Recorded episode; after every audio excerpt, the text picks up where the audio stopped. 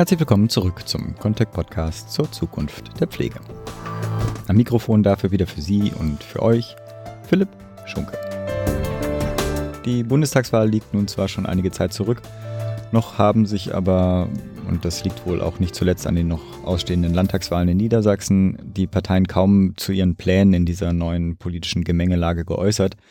Wir bleiben natürlich an der Diskussion dran zur Weiterentwicklung der Pflege und sobald Pläne aus Sondierungsgesprächen oder Koalitionsverhandlungen bekannt werden, werden wir das natürlich für Sie hier wieder verfolgen. Für diese Episode haben wir einen Hörerinnenwunsch aufgegriffen. Das Thema ist die sich verändernde Schnittstelle zwischen Behindertenhilfe, Eingliederungshilfe und Pflege. Für das Interview haben wir den Rechtsanwalt Professor Dr. Christian Bernsen gewinnen können. Er ist nicht nur als Fachanwalt mit dem Thema, er engagiert sich auch darüber hinaus für eine Weiterentwicklung gerade dieses Schnittstellenbereiches. Eine seiner Empfehlungen ist, dass die Einrichtungen Geschichten ihres eigenen Handelns erzählen müssen. Aber weitere Hinweise und auch dieser, was das genau bedeutet, erfahren Sie alles im Interview. Da ich persönlich nicht wirklich im Thema stecke, habe ich mir für das Thema mit Jessica Stahl Verstärkung aus dem Contact-Team dazu geholt. Nun aber ohne weitere Vorrede für Sie und für euch zum Interview mit Christian Bernsen.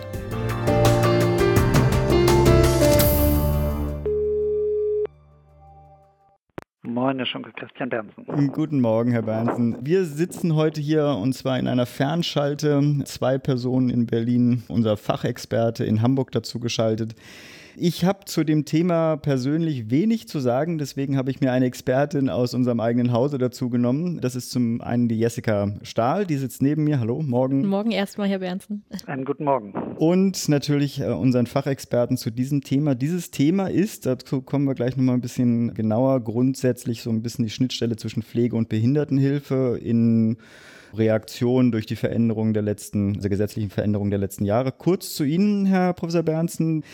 Sie sind ja nicht nur Rechtsanwalt, äh, beraten Träger, Leistungsanbieter, insbesondere der Sozialwirtschaft, begleiten die bei Leistungsentgeltvereinbarungen etc. Das ist quasi so ihre, ihre rechtsanwältliche Tätigkeit.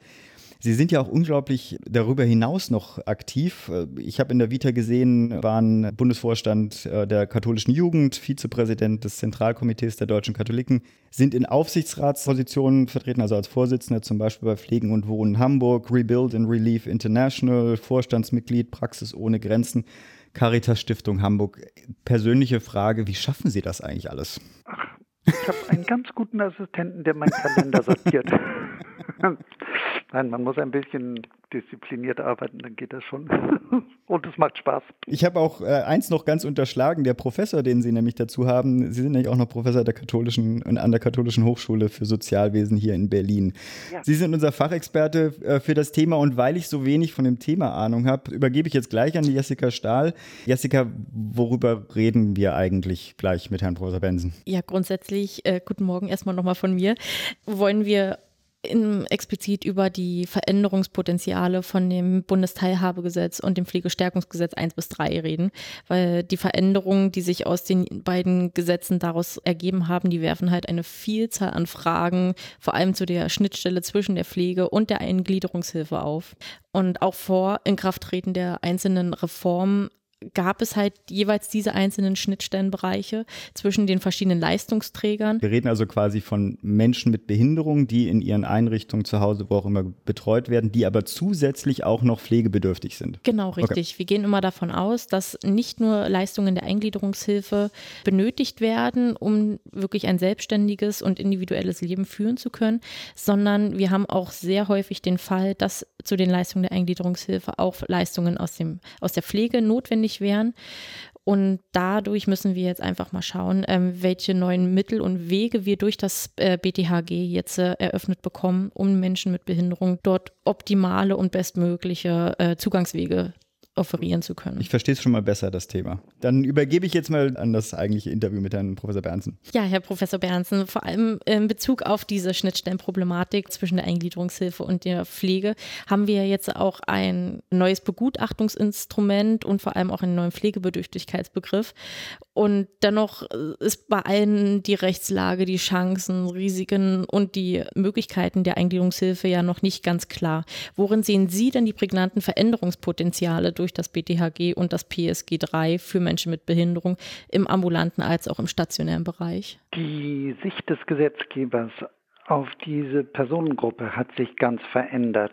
Die alte Sicht war wesentlich auch von dem Gedanken geprägt, dass diese Menschen Schutz, Betreuung und Fürsorge brauchen. Und die neue Sicht kann man so zusammenfassen, es handelt sich in der Perspektive des Gesetzgebers um ganz normale, autonome, handlungsfähige Menschen, die an verschiedenen Stellen Unterstützung brauchen. Und wenn sie von verschiedenen Stellen Unterstützung brauchen, dann muss das halt von ihnen eigentlich selbst koordiniert werden und wenn sie dafür nicht genug Geld haben, um die zu bezahlen, dann sind sie halt auf normale Sozialleistungen angewiesen und im Zweifel Grundsicherungsempfänger, also Hartz-IV-Empfänger. Das ist eine ganz andere Perspektive und alles, was jetzt im Detail zu bedenken ist, ist immer Folge dieses Perspektivwechsels. Sie sprechen genau gerade diesen Perspektivwechsel an. Vor allem im Bundesteilhabegesetz, das ist ja sehr stark an die UN-BRK geknüpft und dort ist ja jetzt auch das biopsychosoziale Modell ganz klar definiert worden. Sehen Sie denn hier im BTHG die Möglichkeiten auch da, in die neue personenzentrierte Betrachtung hineinzugehen? Ich akzeptiere und respektiere, dass dieses Gesetz oder das SGB IX in der Fassung nach dem Bundesteilhabegesetz einen äh, Versuch zur Umsetzung der Behindertenrechtskonvention der Vereinten Nationen darstellt. Ich glaube, die, eine Vorstellung, dass genau dieses Gesetz oder vielleicht auch nur genau ein anderes Gesetz äh, der Behindertenrechtskonvention entsprechen würde, die halte ist ganz falsch. Die richtige Idee ist zu sagen, wir haben bei uns in der Gesellschaft eine Verabredung, Personenzentrierung ernst zu nehmen und jetzt müssen wir ausprobieren, ob wir das mit diesen Regeln gut genug können. Und das Gesetz eröffnet dafür eine Reihe von Möglichkeiten und es ist zurzeit überhaupt nicht klar, ob diese Möglichkeiten praktisch sinnvoll genutzt werden können. Gehen wir mal von der Tatsache aus, dass Pflege jetzt künftig auch in den vollstationären Einrichtungen der Eingliederungshilfe erfolgen soll, zum Beispiel auch nach 43a SGB 11. Und Sie, welche Chancen und Risiken sehen Sie denn hierbei für die Einrichtungen selbst, aber auch für die Menschen mit Behinderung, die sich daraus ergeben? Ach, da braucht man eigentlich erstmal einen, einen, einen Blick zurück. De facto sind, sind diese Pflegeleistungen auch bisher in Einrichtungen der Eingliederungshilfe erbracht worden. Sie sind eben nur bislang nicht mit der Perspektive erbracht worden, dass damit auch Pflegebedarfe nach dem SGB 11 gedeckt werden. Und im Übrigen sind die, ist die finanzielle Beteiligung der Pflegekassen auf einen sehr geringen Betrag, nämlich 266 Euro im Monat, ähm, gedeckelt worden. Und nun haben wir eine neue Situation, weil Menschen mit Behinderung entscheiden können, ob sie in einer Einrichtung leben wollen, in der Betreuungsleistung und Mietvertrag voneinander getrennt sind, dann gibt es im Prinzip technisch einen vollen Zugang zu Pflegeleistungen mit voller Erstattung der Kosten für die Pflegeleistung durch die Pflegekassen an den Eingliederungshilfeträger oder, das ist die Alternative, Wohnen und Assistenzleistungen werden miteinander verbunden, dann gibt es eigentlich gar keine veränderte Lage, nämlich Pflegeleistungen, jetzt etwas besser erkennbar, müssen von der Eingliederungshilfe organisiert werden und die Eingliederungshilfe kriegt von der Pflege weiter lediglich 266 Euro im Monat. Also was ändert sich für Menschen? Menschen kriegen eine leichter verstehbare Nachricht, was an ihren Assistenzleistungen Pflege und was Eingliederungshilfe ist. In der Wirklichkeit ist vieles sehr nah miteinander verbunden. Und Leistungsanbieter müssen sehr genau überlegen, was sie anbieten wollen. Wollen sie volle Pflegeleistung anbieten oder wollen sie das nicht? Wollen sie die erbringen, wie das SGB 11 das vorsieht? Oder wollen sie sich vielleicht einen externen Pflegedienst ins Haus holen? Das muss wahrscheinlich wesentlich deutlicher und transparenter organisiert werden. Genau diese Umstellung äh, Mechanismen, die jetzt auf die Einrichtungen ja auch zukommt. Sehen Sie denn vor allem bedingt durch die Umstellung von ambulant auf stationär zum Beispiel, ist ja der Einsatz von den Mitarbeitern auch umzustellen. Welche Konsequenzen sehen Sie denn hierbei vor allem für die Führungskräfte heraus? Und ähm, was oder wie beeinflusst das denn die nachhaltige Personalplanung vor allem auch in Einrichtungen? Ich glaube, das Wichtigste, was man zunächst einmal verstehen muss, wenn man um die um den Personaleinsatz sich Gedanken macht, ist, dass man Personal braucht, was real, personenzentriert denkt und einsetzbar ist. Denn man kann ein solches neues System ganz schnell zu einem Ende bringen, indem man sagt, ja, wir versuchen es lediglich formal umzusetzen. Wenn man solches Personal hat, dann ist die nächste Frage, wie wird denn wohl Hilfe organisiert? Und die wird organisiert im Rahmen eines Gesamtplans. Und das heißt, man muss Personal haben, was Menschen hilft, die Hilfe zu bekommen, die sie auch brauchen. Und die Vorstellung, das könnten Hilfeempfänger und der Staat sozusagen ohne Beteiligung der Leistungsanbieter entweder als Auskunftsperson oder als Bevollmächtigte der Hilfeempfänger regeln, halte ich für abenteuerlich und falsch. Und dann das Allerwichtigste. Hilfe wird es zukünftig viel mehr unter dem Kriterium geben, welche Hilfe ist wirksam. Ich bin, finde das wundervoll, offen gesagt, weil wir nach der Wirksamkeit von sozialer Arbeit in Deutschland, wie ich finde, immer noch viel zu wenig fragen. Das heißt, man braucht auch Personal, was sagen kann, ja, ich mache das, weil da was bei rauskommt. Und was bei rauskommen heißt beispielsweise, Hilfeempfängerinnen und Hilfeempfänger sind genau an der Stelle mitwirkungswillig, weil sie nämlich Lust auf das Ergebnis haben. Mache das mal mit einem Beispiel. Es gibt keinen Sinn, jemand zu sagen, wir zeigen Ihnen, wie man Staub saugt, denn dann muss bei Ihnen ja keine Reinigungskraft mehr tätig werden. Weil der Mensch, wenn er Verstand hat, sagt, entschuldigen Sie, äh, was passiert denn, wenn ich das nicht lerne? Dann sagt man, ja, dann müssen wir leider weiter bei Ihnen Staub saugen da würde ich doch sagen, dann will ich das lieber nicht kennen. Wie ein guter Deal. Ja, der Deal wird erst dann unterhaltsam, der Hilfeempfänger wird erst dann mitwirkungswillig und motiviert zur Mitwirkung, wenn man sagt, passen Sie auf, dann haben Sie folgenden Vorteil. Es erscheint nicht immer dann, wenn es Sie nervt, irgendwelche Leute bei Ihnen in der Wohnung und sagen, ich bin hier Ihr Assistenzdienstleister und mache jetzt irgendwas. Dann könnte man sagen, ah, Sie, ich verstehe, Sie wollen mich, Sie wollen mir mehr Privatheit verschaffen und dann muss ich selber Staub sagen. Na gut, das ist der Preis, den man für mehr Privatheit zahlen muss. Also gute soziale Arbeit würde an der Stelle so aussehen, dass man sagt, wir organisieren Wirksamkeit. Ein Mensch will mehr Privatheit, wir schaffen das für ihn, zum Beispiel indem wir ihm sagen, wenn du mehr Kontrolle über deinen Wohnraum haben willst, musst du ihn auch selber sauber halten können. Mhm. Das ist eine Geschichte, die funktioniert. Das müssen diese Fachkräfte eigentlich können. Und dann in der Tat kann man sagen, für bestimmte Dinge, auch gerade ersetzende Leistungen, braucht man eher Menschen, die im Rahmen vielleicht auch eines erweiterten Pflegebegriffs SGB 11 Leistungen erbringen. Und für andere eher befähigende Leistungen, insonderheit im Bereich soziale Teilhabe, Teilhabe am Arbeitsleben, braucht man eher Eingliederungshilfe Fachkräfte. Und es kann sein, das ist ganz interessant, dass Menschen eine Zeit lang Eingliederungshilfefachkraft sind und eine Zeit lang Pflegefach- oder auch Pflegehilfskraft sind. Und das kann auch wirtschaftlich alles sehr sinnvoll sein. Das muss man ausrechnen. Es kann sogar wirtschaftlich sinnvoll sein, zum Beispiel eine Eingliederungshilfefachkraft als Pflegehilfskraft einzusetzen oder eine Pflegehilfskraft als äh, Pflegefachkraft als Eingliederungshilfe Hilfskraft einzusetzen. Das kommt ein bisschen auf die jeweiligen vertraglichen Konstruktionen an und ob man zum Beispiel gerade einen Leistungspool bildet. Mhm.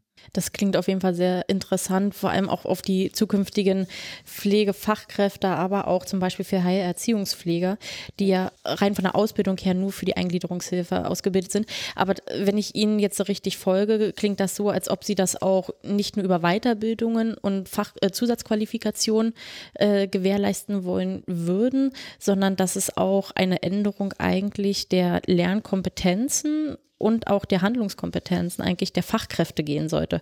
Zum Beispiel, dass es auch tatsächlich Schnittstellen zwischen der Heilerziehungspflege zum Beispiel der Kranken- und Gesund also der Gesundheits- und Krankenpflege, aber auch der Altenpflege geben würde. Vor allem die Generalisierung spielt ja dorthin gehen schon einen gewissen Teil an. Nur muss ja auch ganz klar gesagt werden, dass bisher ähm, die Eingliederungshilfe dort noch nicht so der Gewinner ist, das muss man ja ganz klar sagen. Aber sehen Sie denn hierfür auch vor allem für die Mitarbeiter Möglichkeiten für Weiterbildungen oder Zusatzqualifikationen?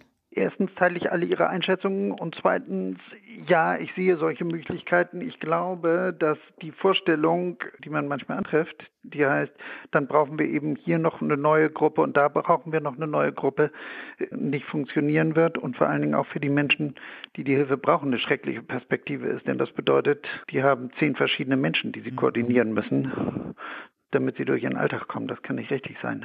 Wie sieht denn das in der Praxis der Einrichtung sozusagen Stand heute aus? Also ich denke, es gibt eine, wahrscheinlich, eine, so wie bei mir, was das Thema betrifft, eine große Unsicherheit. Also versuchen die sich schon darauf vorzubereiten und wenn, dann in welcher Form? Und oder was würden Sie ihnen raten, an nächsten Schritten zu machen? Weil allein das, Personell, äh, das Personalthema, was wir jetzt gerade angesprochen haben, muss ich ja sagen, ist ja, wenn man nicht eine Großeinrichtung ist, ein fast unlösbares Problem. Also man kann ja diese Qualifikationen zum Teil gar nicht in der nötigen Menge, äh, Personalmenge dann vorhalten. Ja, das kann, das ist ein Problem. Das erste Problem ist aber, wirklich auskunftsfähig zu werden, bezogen auf die eigene Leistung. An der kleinen Staubsaugengeschichte habe ich mhm. das eben versucht zu zeigen. Wenn Sie solche Leistungsbeschreibungen anschauen, da steht dann da drin Befähigung zu Alltagshandlungen, zum Beispiel Staubsaugen, la la la la, irgendwas. Das ist aber gar kein, wie ich ja eben versucht hatte mhm. darzustellen, kein plausibles Ziel. Also wie kann man gute Kommunikation herstellen, die dem Hilfeempfänger sagt, das ist mein Leistungsangebot für Sie mhm. und die auch einer öffentlichen Seite sagt, wenn Sie uns diese Leistung finanzieren, dann gibt das auf Dauer eine sinnvolle Wirkung. Also eine Eingliederungshilfe Fachkraft lernt an zum Staubsaugen. Das kostet in der Stunde, mal jetzt mal so als Dimension, 50 Euro. Eine private Reinigungsfirma staubsaugt über eine Hilfskraft, das kostet in der Stunde, selbst hoch angesiedelt, mhm. 15. Mhm. Irgendwo bleiben die 35 Euro. Wenn ich keine gute Erklärung habe, warum ich diese 35 Euro mehr ausgebe, wird die Sache nichts. Ja. Und das Wichtigste ist zunächst mal gute Geschichten zu finden zur eigenen Arbeit. Und die findet man wahrscheinlich nur dann, wenn man von außen guckt. Und dann stellt man fest, ah, das befähigt. Oder hier haben wir eine Tätigkeit, die als Pflege sehr gut darstellbar ist. Oder hier haben wir eine Tagesstruktur für ältere Menschen. Das könnte sehr gut eine Tagespflege sein. Oder hier haben wir eine Tagesstätte. In Wahrheit ist das aber ein Café. Das könnte eigentlich sehr schön ein anderer Anbieter für eine Teilhabeleistung im Bereich der Arbeit sein, weil in Wahrheit die Leute da arbeiten. Also die Sachen von außen neu angucken und wenn man von außen guckt, sozusagen vielleicht das so machen, dass man selber mal einen Schritt von sich weggeht und sagt, ich gucke da drauf dann entstehen Fähigkeiten, die Dinge neu zu denken. Und ob man dann sagt, jetzt brauchen wir hier jemand, der hat nochmal eine Pflegequalifikation. Oder wir holen hier für diesen Punkt einen Pflegedienst. Das ist dann alles eher zurzeit nachgeordnet. Zuerst mal geht es darum, die eigenen Geschichte wirklich gut zu verstehen. Äh, Finde ich schön das Bild auch mit dem Café, also quasi nicht, äh, in dem Fall im Bild zu bleiben, nicht von drinnen zu gucken, was wir machen wir die ganze Zeit und dann, dann auch mit den Begriffen zu arbeiten, mit denen man bisher gearbeitet hat, sondern tatsächlich Abstand zu nehmen und eine neue Geschichte dazu zu erzählen. So verstehe ich das. Exakt. Genau. Und eine Geschichte, das ist hier im Rahmen einer ASP-Leistung eine Begegnungsstätte. Die versteht ohne dies niemand außer dem Ab Abrechner. Das ist wohl wahr. Herr Professor Dr. Bernsen, Sie haben gerade so schön die Begriffe auch ähm, der Teilhabe mehrfach verwendet. Wo sehen Sie denn abschließend eigentlich tatsächlich die Partizipation von Menschen mit Behinderung in, den Teilhabe, in die Teilhabeplanung und in den gesamten Prozess zur individuellen Lebensgestaltung? Es gibt Möglichkeiten dafür und es gibt wenig gespurte Wege dafür. Für mich ist der Schlüssel rauskriegen, was Menschen wirklich wollen und von der Leistungsanbieterherseite sagen, was man davon macht. Und das bedeutet in wirklich einfachen Worten Produkte beschreiben, Leistung beschreiben und sagen, warum das attraktiv sein könnte. Und erst dann, wenn das geschieht, können Menschen überhaupt sagen, dies ist eine Leistung, die ich gerne hätte. Und wenn Menschen sich dafür befähigen wollen, Menschen mit Behinderung sich dafür befähigen wollen, ist das Allerwichtigste, dass sie für sich selber rauskriegen, was soll in meinem Leben sein. Mhm. Und in meinem Leben soll nicht sein, um es mal so rum zu sagen, Bezug von Leistung nach Leistungstyp 23 nach schleswig-holsteinischen Rahmenvertrag, äh, nach, nach nordrhein-westfälischem Rahmenvertrag. Sowas will kein Mensch, sondern man sagt, ich möchte Freunde treffen oder ich möchte auf gar keinen Fall weiter dienstags nachmittags Skat spielen, weil ich Skat spielen nicht leiden kann. also eigentlich bräuchte man doch dann sowas wie einen Übersetzer. Also ja. quasi der Mensch artikuliert ja nicht die äh, Bedarfe nach irgendwelchen Paragraphen, sondern wie Sie es ja gesagt haben, er hat ja ganz mehr halt menschliche Wünsche und Bedürfnisse. Aber dafür einen Übersetzer zu finden, das dann entsprechend Leistungskatalog einzubringen. Ich bin jetzt völlig naiv. Meine Nein. Kollegin. Nein, äh, ist alles richtig. Ansätze dafür gibt es ja auch tatsächlich schon, äh, die ich sage jetzt mal, die Übersetzung in leichter Sprache. Mhm. Die ist aber jetzt auch nicht, nicht so flächendeckend, dass mhm. man, glaube ich, sagen kann, das ist für alle zugänglich und wirklich für jedermann trotz alledem verständlich. Trotz alledem, wenn man sich das BTHG zum Beispiel einmal durchliest, das in leichter Sprache ist jetzt noch nicht so umfassend äh, ausformuliert, so dass man prägnant sagen könnte, dort ist vor allem für Menschen mit Behinderung der Mehrwert rauszuziehen, sondern da erfordert es doch schon nochmal ein intensives Lesestudium, sage ich jetzt mal dazu. Ich, glaube, das ist alles genauso wie Sie sagen. Ich glaube aber, dass es noch wichtiger ist, dass Menschen sagen, das möchte ich. Mhm. Und zwar für mein Leben und was ganz Konkretes. Ich kann es an einem Beispiel machen. Gestern bin ich von Hamburg nach Köln geflogen. Das Produkt, was ich gekauft hatte, war ein Produkt mit dem schönen Namen Basic. Was immer das gewesen sein mag. Ich wusste, ich setze mich da hinten in diese Kiste und die kommt nach einer knappen Stunde an. Das langt mir eigentlich. Ich hätte niemals ein solches Produkt mit einem solchen Namen gekauft. Ich habe gesagt, ich will da einfach fliegen bei Ihnen. Mir ist das doch egal, wie Sie das nennen. Ähm, wenn wir es schaffen, die Leistung der Eingliederungshilfe so zu beschreiben, dass Leute, die die brauchen, sagen, genau, das will ich haben. Das hilft mir. Mhm. Dann haben wir gewonnen. Und dann haben die Menschen gewonnen, die die Leistung brauchen. Und dann können die nämlich auch sagen, ich verstehe, dass Sie hier dieses großartige Tierprojekt haben. Ich konnte Hunde noch nie leiden und deshalb mache ich dabei auch nicht mit. Herr Professor Bernsen, bevor wir Schluss machen, wollte ich Ihnen dann doch nochmal die Möglichkeit geben, möchten Sie noch was ergänzen? Ich finde, wir haben die Dinge in einer schönen Weise bewegt und ich will ganz ermutigen dazu, sich äh, auf den Weg zu machen, sich selbst zu befähigen an den verschiedenen Stellen, an denen man in diesem Geschehen mitwirkt mit Kraft voranzuschreiten. Ich glaube, abwarten darauf, dass irgendjemand anders jetzt was erfindet, wie das BDAG Wirklichkeit werden kann, das ist ganz traurige Strategie. Das ist wohl wahr. Noch eine letzte Frage. Sie hatten uns eine wunderbare Präsentation geschickt. Dürfen wir die unseren Zuhörern zur Verfügung stellen? Können Sie gerne tun. Wunderbar. Wird eingestellt, Shownotes, einfach da durchschauen, dann kann man da auf den Link klicken. Herr Professor Ganzen, herzlichen Dank fürs Gespräch. Sehr gerne. Vielen Dank, auf Wiederschauen. Tschüss. Tschüss. Ja, und auch dir, Jessica, schönen Dank, dass du dabei bist. Und ach so, wir hören demnächst auch wieder was von dir, zwar zu einem bisschen anderen Thema, Zukunft, äh, Quatsch, Zukunft. Care, Care for, for Future, Future, genau, also für unsere Zuhörer, da kommt auch nochmal was mit der Jessica Stahl in den nächsten Wochen. Danke erstmal. Sehr gerne. Tschüss. Tschüss. Wenn Sie Kommentare zu unseren Interviews oder auch zu unserem gesamten Podcast haben, freuen wir uns natürlich sehr auf Ihr Feedback. Kontaktieren können Sie unser Team entweder über Twitter unter contact mit c GmbH oder auch einfach via E-Mail an redaktion.contact.de. Natürlich freue ich mich auch persönlich auf Ihr Feedback. Sie erreichen mich entweder über Twitter über @pschunke oder auch via E-Mail an p.schunke@contact.de. Alle weiteren Informationen und Möglichkeiten, auch diesen Podcast zu abonnieren, finden Sie auch auf unserer Website unter podcast.konzepte.info. Herzlichen Dank für Ihr und euer Interesse und auf bald.